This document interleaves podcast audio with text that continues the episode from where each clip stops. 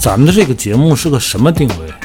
母油定位，木有鱼丸。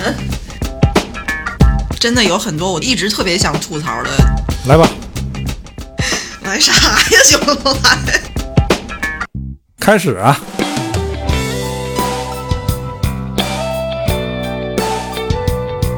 我回想回想，那没说啥呀。你以为咱能说点啥？我有麦克风，我想说啥说啥。大家好，这里是隔三差五陪伴各位的调频三四五。我是卓然，坐在我对面的是马来盒饭。大家好，我是马来，大家好。之前说是这个开篇说的特别好，隔三差五 一直陪，伴各位哈，没做到，那也算一直，也算一直哈。好长时间没更新了啊，更新的有点慢。状态不好，但是我们决定恢复更新啊。这话说过好几次 我们努力继续更，我觉得就是对我们不会停更。我们我们在努力。嗯、我们这回聊一个大事儿啊，热点事件啊。最近有一个二舅的事儿，你们听说吗？特火这，已经都凉完了，凉了是吧？凉了凉了挺长时间了。这事儿在我心里边还是一个准备聊的一个热事儿啊。我看完的第一个感觉，首先它是一个很成熟的商业作品，一个成熟的做自媒体的人搞的一个很规整的作品，包括他的文案、他拍摄、他的那种冷幽默的感觉的拿捏，嗯都是很规整的。其次，在这个视频火的当天，就陆续有一些视频马上就开始出来反驳，他说：“你治好了什么精神内耗？你这个视频在输出什么？无非就还是那些鸡汤嘛。”嗯，我当时看完，我的感觉也不是他治好什么玩意儿了，我也知道他还是一种鸡汤，但是我喜欢的是那种经历过苦难的人才有的那种平淡的感觉，他看起来是祥和的那种生活状态，这个真的是只有经历过苦难的人才会有的那种所谓的豁达，我是喜欢这个感觉的。我的感觉，我像看了一个故事，我没有过多的去想，我也没有特别强的，就像帆说的，后来有很多人出来是说你是贩卖苦难了，我也没有任何那种感觉，没有觉得他治愈了什么。我看他那个访谈上，他说我没有过多的想法，就是一个记录。这个事儿对于他来讲的意义，就是治愈了他的精神内耗。这这，咱今天不是要聊二舅这事儿啊。二舅这个争议太多了啊，各种声音也都有，我们就不添乱了。我看完这个片子啊，唯一对一个事儿好奇，就是他标题说的这个精神内耗。嗯我们今天就打算聊精神内耗这事儿。嗯，如果不是这个片子啊，我还真不知道有精神内耗这回事儿。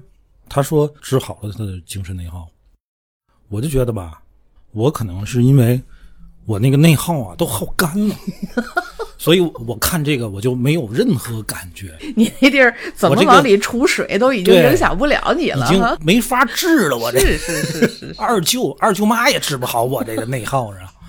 啊，今天这个聊精神内耗，你会常常陷入精神内耗吗？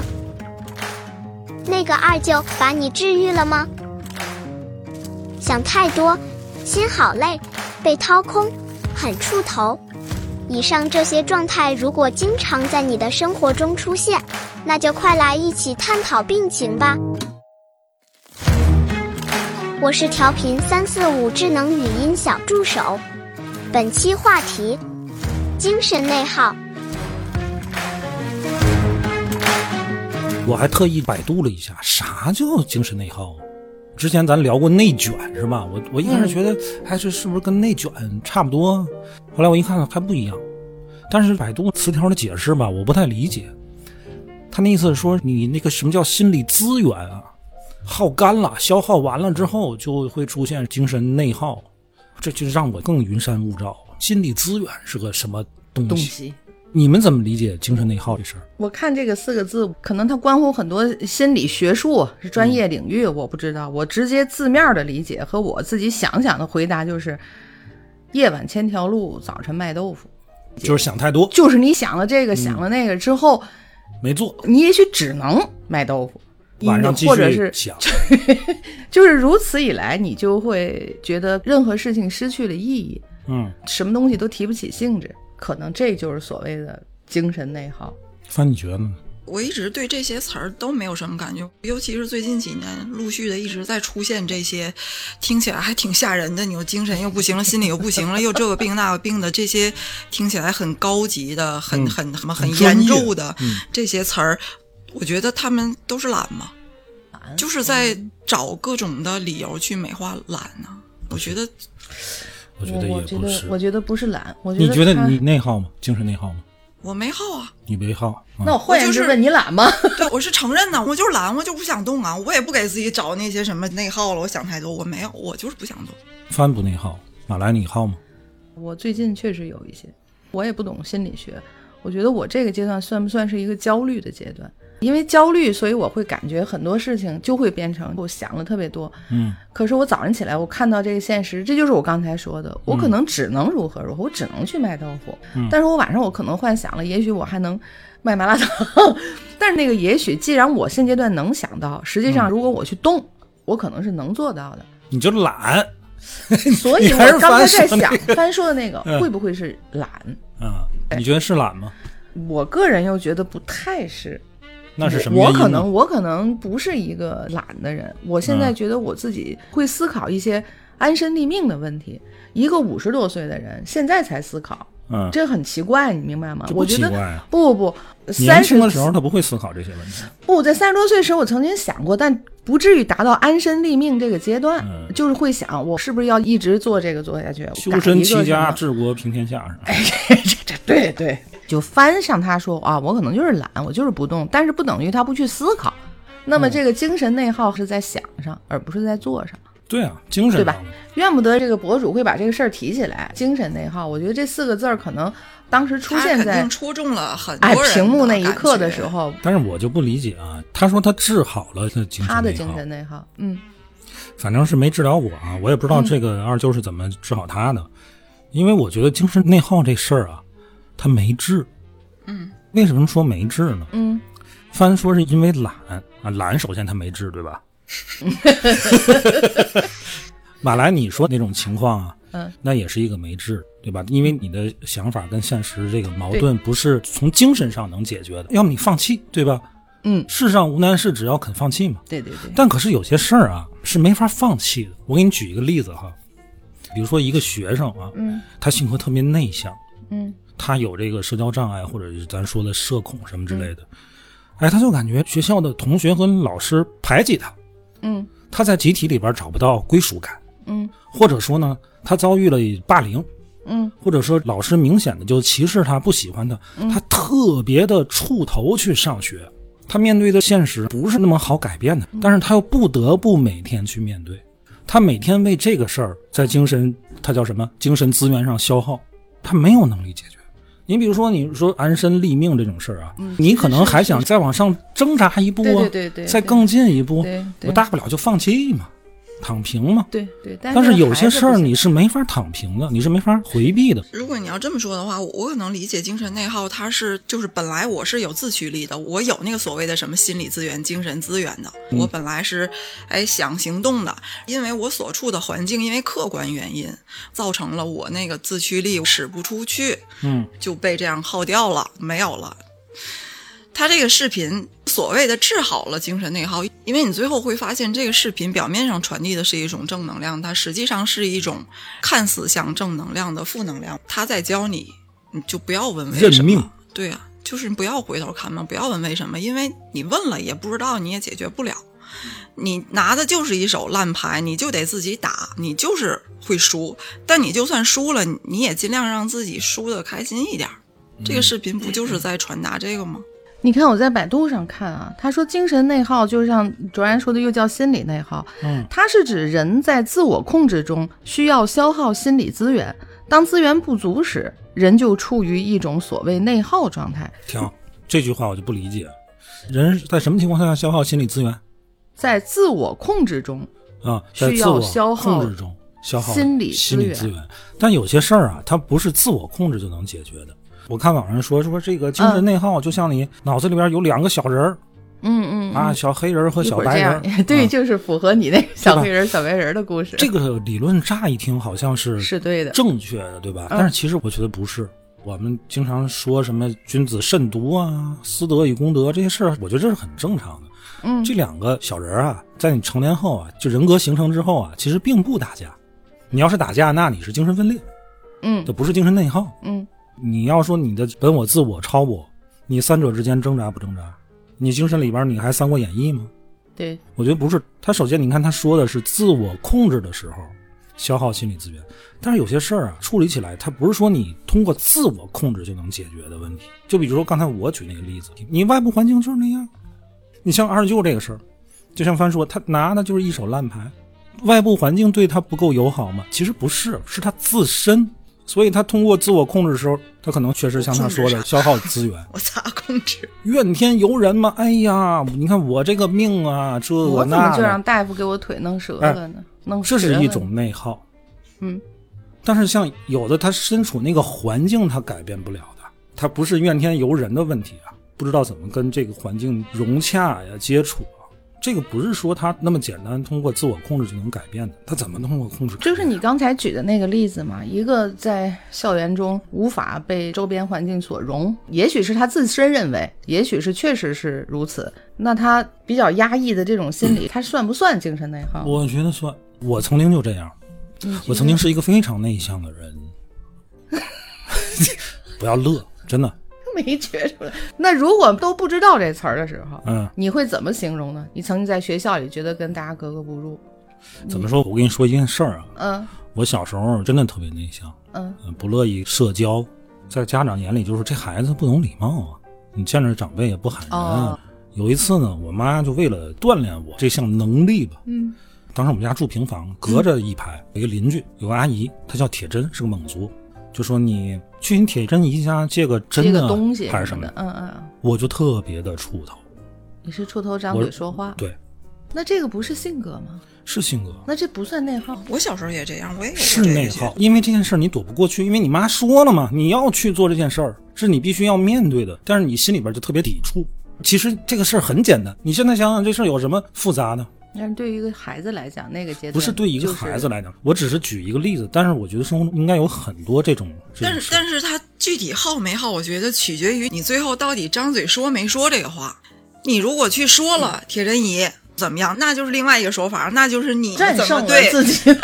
我跟你说，我说了，说了之后还是很别扭吗？我还是很别扭。我在想，我刚才表现的自然不自然啊？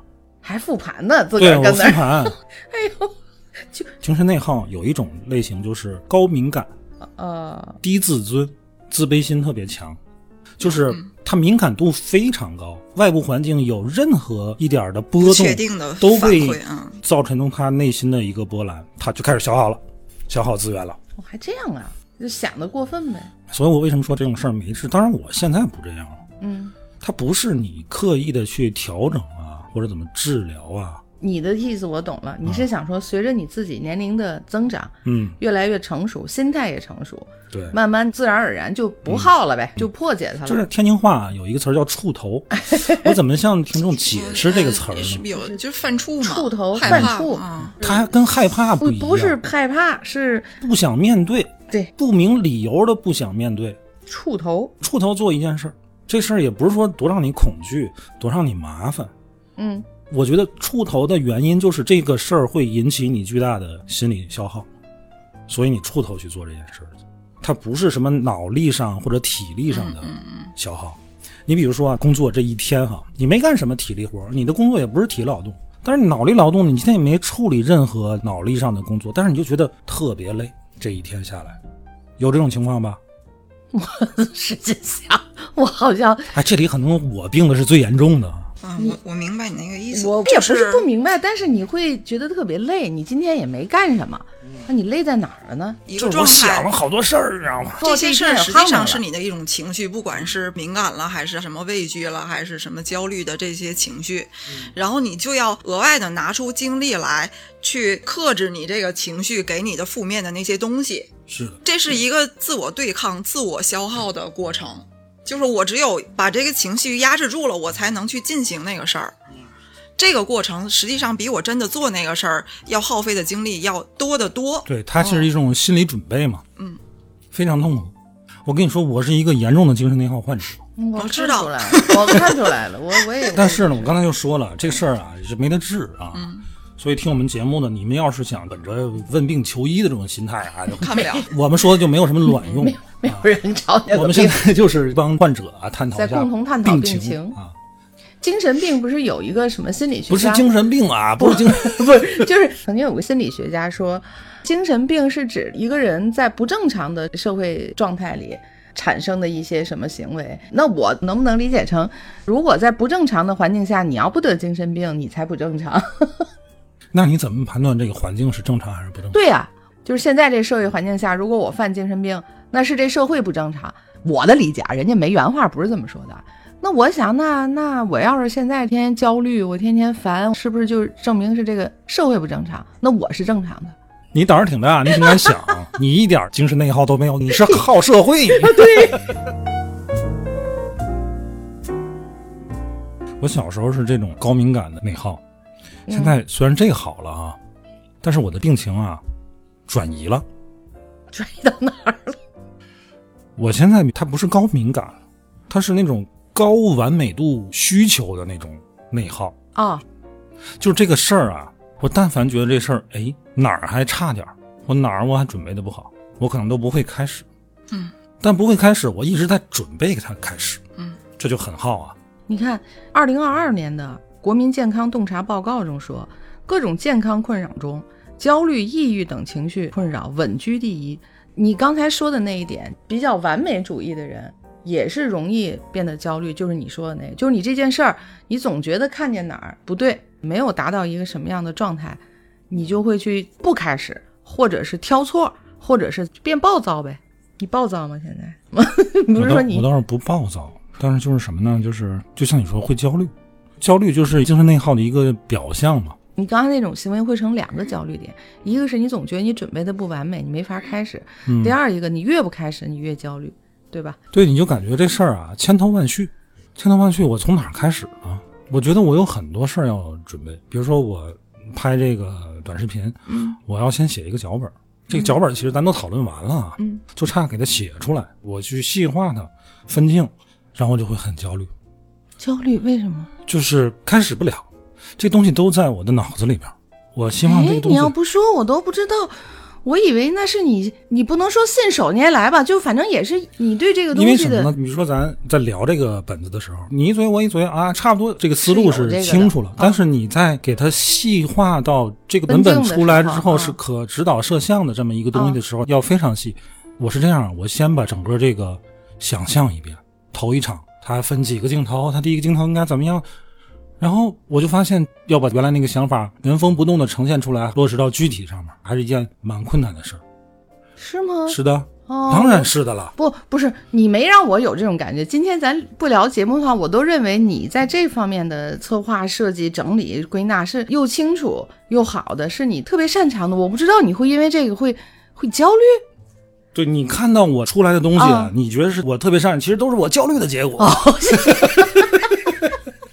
行吧，因为这回拍这片子不像当时给，比比如说给农委干活啊，嗯嗯给他们拍那些片子，那都是就是像行活一般，就是行活。有时候他们摄制组都是到现场了，我本子还没写。嗯我就说，我今天不去，我一会儿把本子发给你啊，就跟那摄像老师说，嗯我就起来，可能用十五分钟，夸就把那分镜就写完了，因为那都是行活。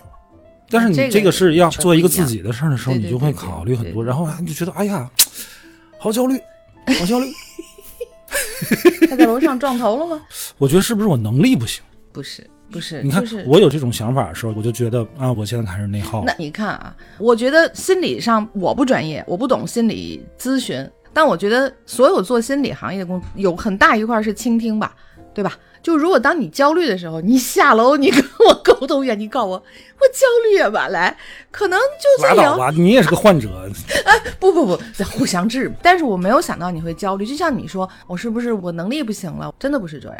但是我我觉得这就是一个很正常的工作这不是一个工作过程吗我觉得这太正常了，这不正常。啊这怎么很不正常常？我觉得这是一切，就是尤其是广告行业、搞创意的行业的人，每一个人都经历的每每次的工作的过程。你，你可以说这个过程是正常的，啊但是我觉得我这个心理是不正常的。哦，我觉得这个还不是，不能说是你是病人，老个正否定我的病情。你你再换一个，帆是一个拒绝自己承认是病人的人，帆不内耗。我就是觉得那些都是在给自己找一些呃合理的理由。不是，真不是找理由。我他就是我跟你说，你这个活儿如果告诉你我今天晚上就要，你也耗不了那么长时间。给不了，给不了你。快拉倒吧！这还还赖赖给的不够死还是？内耗的那个过程，那个时间长短，真的取决于你这活儿卡到哪天，或者你你的生存状态允许你耗到什么程度不是，凡。我跟你说，真不是什么懒不懒的事儿。比如我再给你举个例子啊，比如说家庭关系，嗯家庭关系不好，嗯。比如说夫妻有矛盾，或者你两代人在一块居住，婆媳有问题，嗯。可能这个人他在公司一切都很好，一切都顺利，嗯。一到下班，一想到回家要面对家里面那一堆事儿，嗯。他一想到心里边他就翻腾，他就眉头紧锁，嗯，他就累得慌，他还没回家呢就累了，这不是内耗吗？这是这个。你说这是因为懒吗？我这个年纪啊，尤其是我的父母那一辈，他们那一代人，很多人都是牺牲自我去维护家庭的，牺牲自我，压根儿就就没有自他会我，对。更没有什么所谓自我的心对理资源，本来就没有，就没有自我，对吧？然后在现在这一代人，就比如说你这一代人，更甭提资小的了。都，有，我就想为我自个儿服务。就是人们现在特别重视自我了。嗯，而且是极其重视自我了，所以嗯。我会有各种各样的情绪，就特别是你说的这种，咱就说现在很多年轻人每一个波动，对嗯，就是你为生活做的每一个退步，你受的每一个你心里委屈，都记着呢，你都把他们一个心里都一个，而且就是你会在半夜放大，你觉得你真的是委没屈的。洗袜子也说我，哼，对呀、对呀、其实对方肯定也有，因为是你们这一代年轻人都太重视自我了，然后你过分重视自我的后果啊，你不太相信任何人，不去倾诉，我也不想倾听。忙九零后，就我的孩子他们这一代人，我连接触都不想和你接触，你能明白吗？嗯，能明白。包括父母，嗯甚至包括他交往男女朋友，他觉得没用。只能增加内耗，是吧？我越跟你沟通，我越想去融入这个集体，越想去融入这大家庭，我是不是越得泯灭我自我的很多东西？就像你说的，我得就是好，就是我不解决了好。其实本性是跟我有什么关系啊？嗯，那你小时候那个状态，对吧？但实际上，你甚至回去会复盘，我刚才跟检查阿姨做的好不好？你搁现在的孩子，你试试，他连去都不会去。你现在所有的烦，你不觉得吗？你就是在藏自我。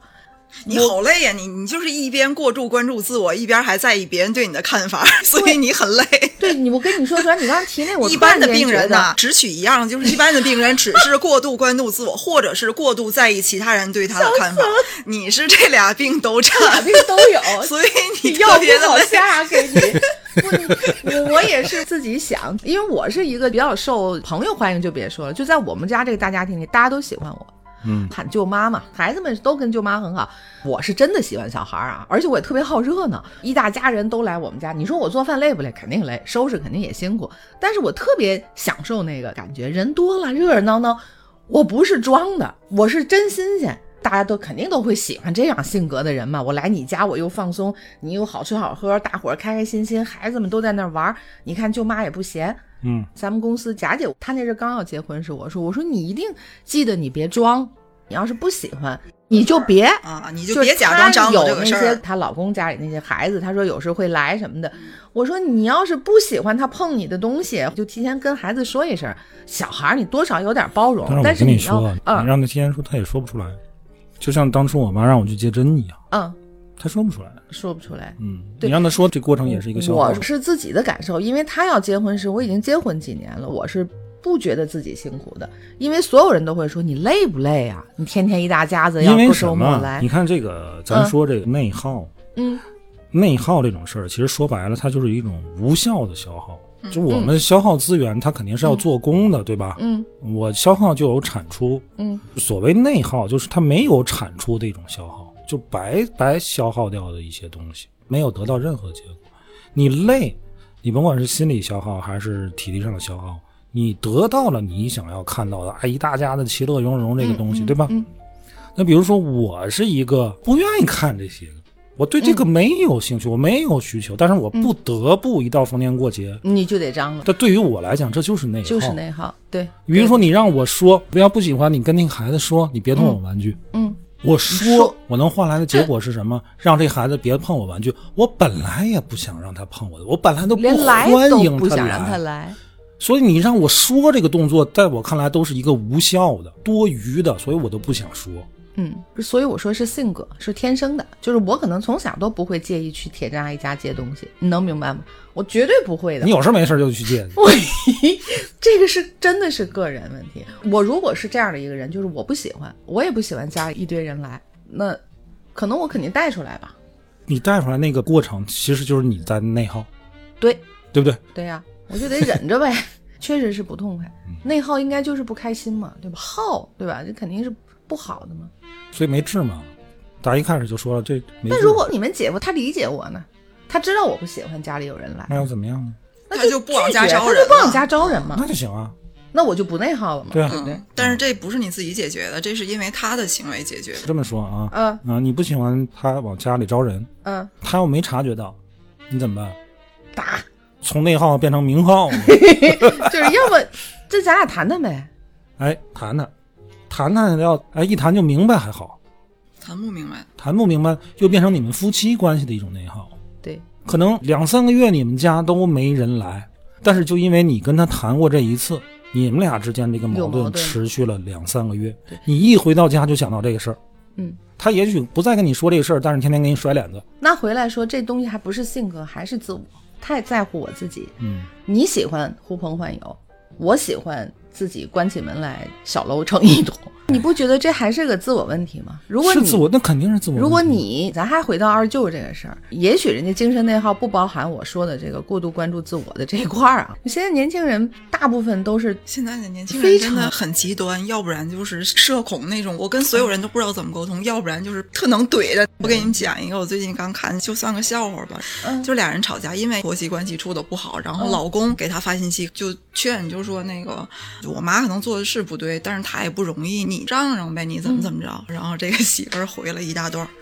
你别跟我说这，你妈不容易，是因为咱俩结婚她才开始不容易的吗？不是咱俩结之前，她不就一直因为带你不容易吗？她的不容易跟我没有关系，她不容易，让她找你爸去，这个事儿跟我没有关系。你跟我说这没有用，我为什么要让着她？她不容易不是我造成的。然后下面好多人就说这个能给我转成字儿吗？因为它是个截图，我要复制给我老公。说实话，到我这个已经做婆婆的这个年纪了，看到这种话，怎么讲呢？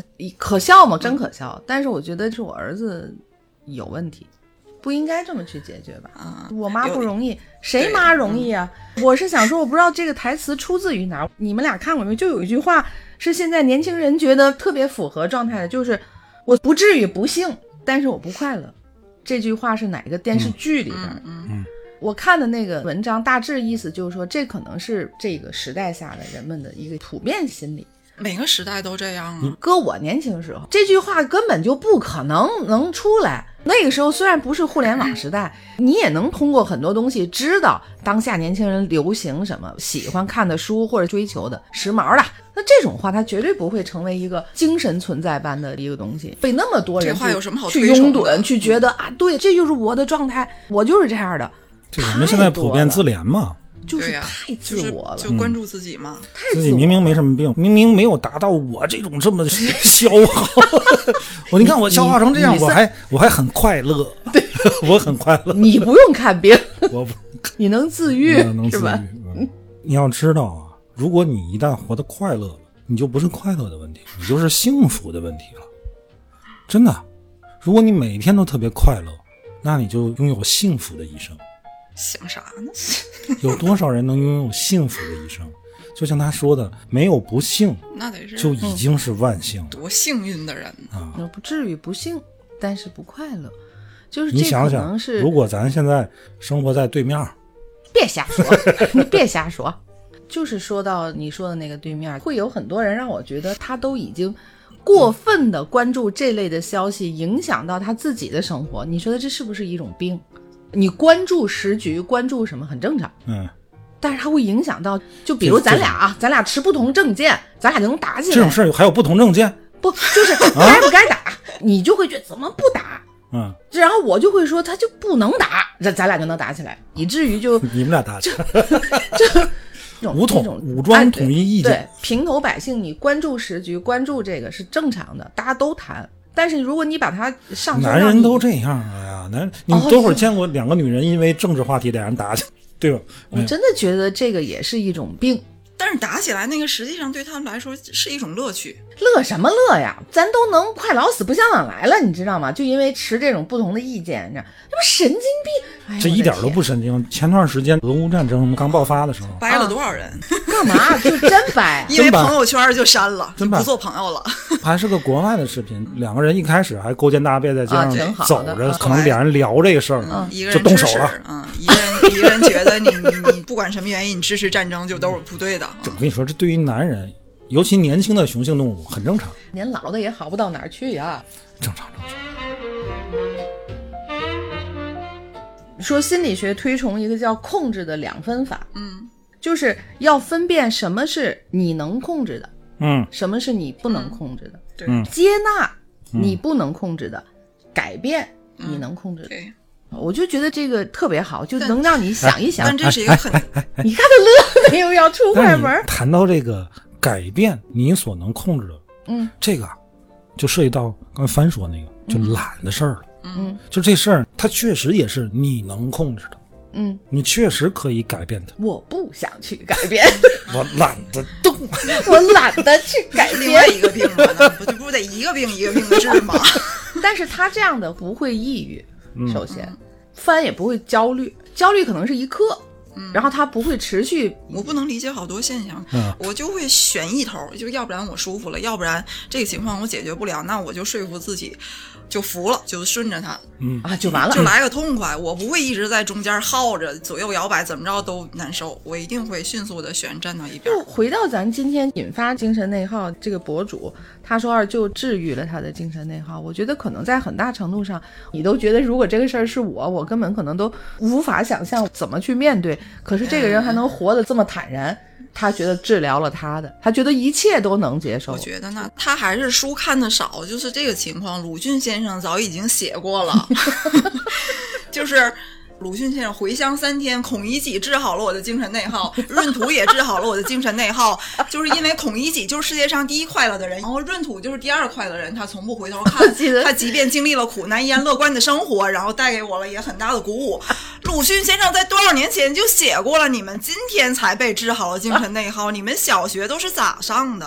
是不是一回事儿吗一？回事儿一回事儿。一直不太明白他这个治疗的机制是什么，我也不知道这个内耗的具体表现是哪种内耗啊，反正没治好我。很多后来热议这个的，就说现在年轻人真的是离苦难太远了。嗯，不论是城市还是乡村，他已，经就哎就是这样生活，就是那阵儿不还有一个电影，我还一直没看着呢，说人家歌颂苦难了，结果在国外得大奖，那海清和那个谁演的，怎么哦，怎么样？那确实，你记得上次咱跟东旭聊天，嗯，就说有很多摄影作品，他第一他想体现画面的张力，嗯，视觉冲击力；第二呢，他想主题深刻，那怎么办呢？你平时城市生活中哪有那么视觉冲击力又强，然后又深刻的主题？你拍啥呀？挖掘一些生活底层的一些什么。那些东西你给谁看呢？你拍偏远山区的，一脸褶子，然后穿的破衣烂衫的那个黑白的照片，你给谁看？你给那些农村人看吗？你给城里人看。跟二舅一样，引起心理二舅给谁看呢就是唤醒小布尔乔亚的无病呻吟。嗯，你感动什么？有什么可感动的？那遍地都是这样的。对。对，虽然说我挺觉得这个舅舅挺不容易的，不 咱不是说人家舅舅，而且这种感动就是很空虚，你感动完了之后，你会发现我什么也没从里面获取到呀。嗯，对啊，有人去分析这个为什么会获得这么大的传播，他说是因为现在我们能获取到的真正正能量的信息源太少了，我们无法轻易被这种正能量的说服，因为咱们都知道它里面夹带私货。啊，也无法被正能量所鼓舞，因为有好多的客观环境的问题，嗯你会发现你即便努力了，也没有什么明显的结果，也没得到想要的那个目标。嗯，包括好多的媒体、好多的文章、好多名人，他们谴责躺平的这种现象、这种心理，可是没有人告诉年轻人你到底应该怎么做。大家仍然不知道我明天应该怎么样才能让自己过得更好。嗯，所以就要不停的在这种其实也没有用的视频里面感动，感动一天，然后明天你还在内耗。嗯，而且我不太喜欢这个视频最后传达出来的这种，你就过你自己的吧，不要问为什么，也不要回头看。不是这个，咱得回头看。就是谁要把你的腿给你什么打了几针打折了，你必须得回头去看他去。该较真儿就得较真儿啊。我看有一个医疗号，人家说了，分析他这个腿，他说他这种情况就通过视频里边，他能做什么样的动作，嗯嗯嗯然后分析他这个应该是哪一块肌肉萎缩是怎么怎么，哦反正都是来结论的吧。啊让针打坏的可能性很小。对啊哦，这个不是挨那四针这挨的个在，我就是说啊，不能不追究这种情况。假设是真谁给你造成了这种伤 害，你摆摆手，然后笑笑过去了，咱们不要这样，咱们不要被这种精神治愈。对，刚才咱聊到一个改变你能控制的，对吧？嗯我觉得啊，有时候你控制不了任何事，除了你自己之外，你控制不了任何事。就即便你看上去你能控制，你想改变它也很难。只能说有余地，有有回你比如说，我自己的孩子，我应该能控制他，对吧你控制不？了。理理论上，你控制，你看 我我这个问题我还没展开说，你们俩就都已经否定这个话题了，对吧我？给你们讲一个笑话。有一天，这孩子在这儿做题，反正是把一个圆子嘛，还是披萨分成六等份儿，然后自己在那吭哧吭哧的就做错了。然后呢，他就给孩子讲这个题应该怎么做呢？我昨天不是还给你讲六边形了吗？就什么叫正六边形？然后孩子说，就是正好有六个边。然后我当时我就忍不了了，我就要笑场，我就赶紧出去了。他说的竟然很有道理，我觉得正好有六个边你控制啥？你说？就是你理论上来啊，讲，理论？上你可以控制你，可以控制，你可以改变你的孩子，嗯对吧？对尤其在孩子还小的时候。对，但是你但凡有孩子的，你实践都会告诉你，你控制不了，是，对吧？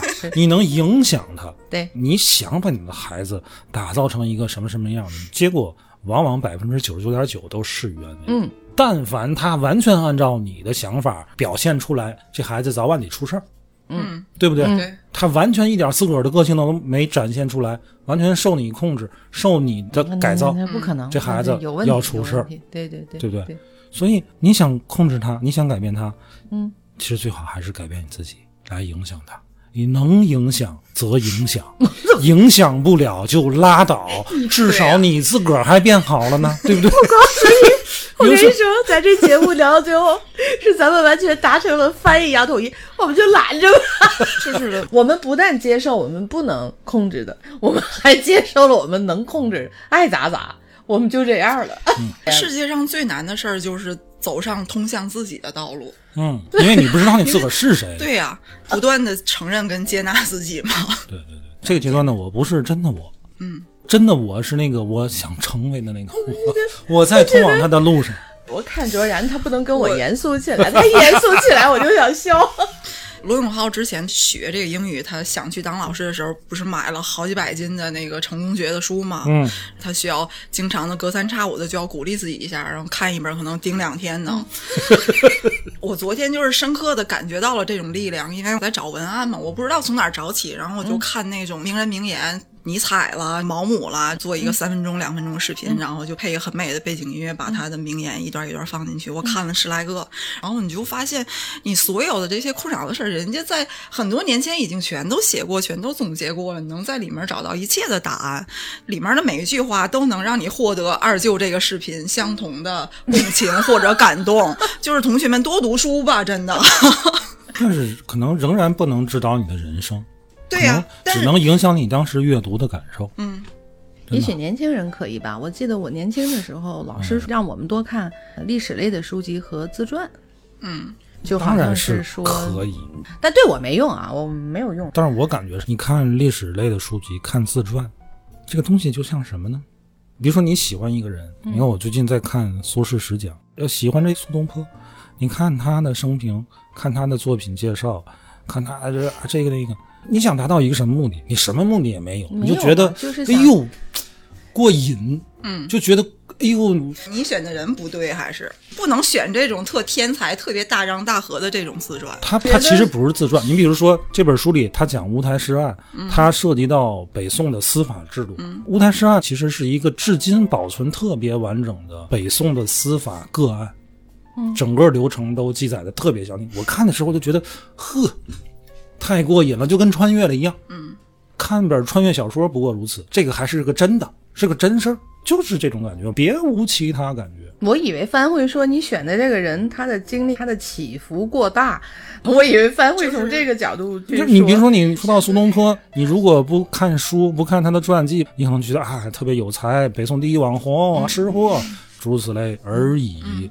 然后你看书，你可能了解更多，那了解更多，你又怎么样呢？不怎么样，也不怎么样对吧就是你读的时候爽了，你被这本书能爽到。但实际上，仍然有人会在，尤其是人物传记里面找到跟自己相同的某一阶段的经历。就是也有那些笨拙的人，他用笨拙的方法曾经度过了一个什么样的阶段。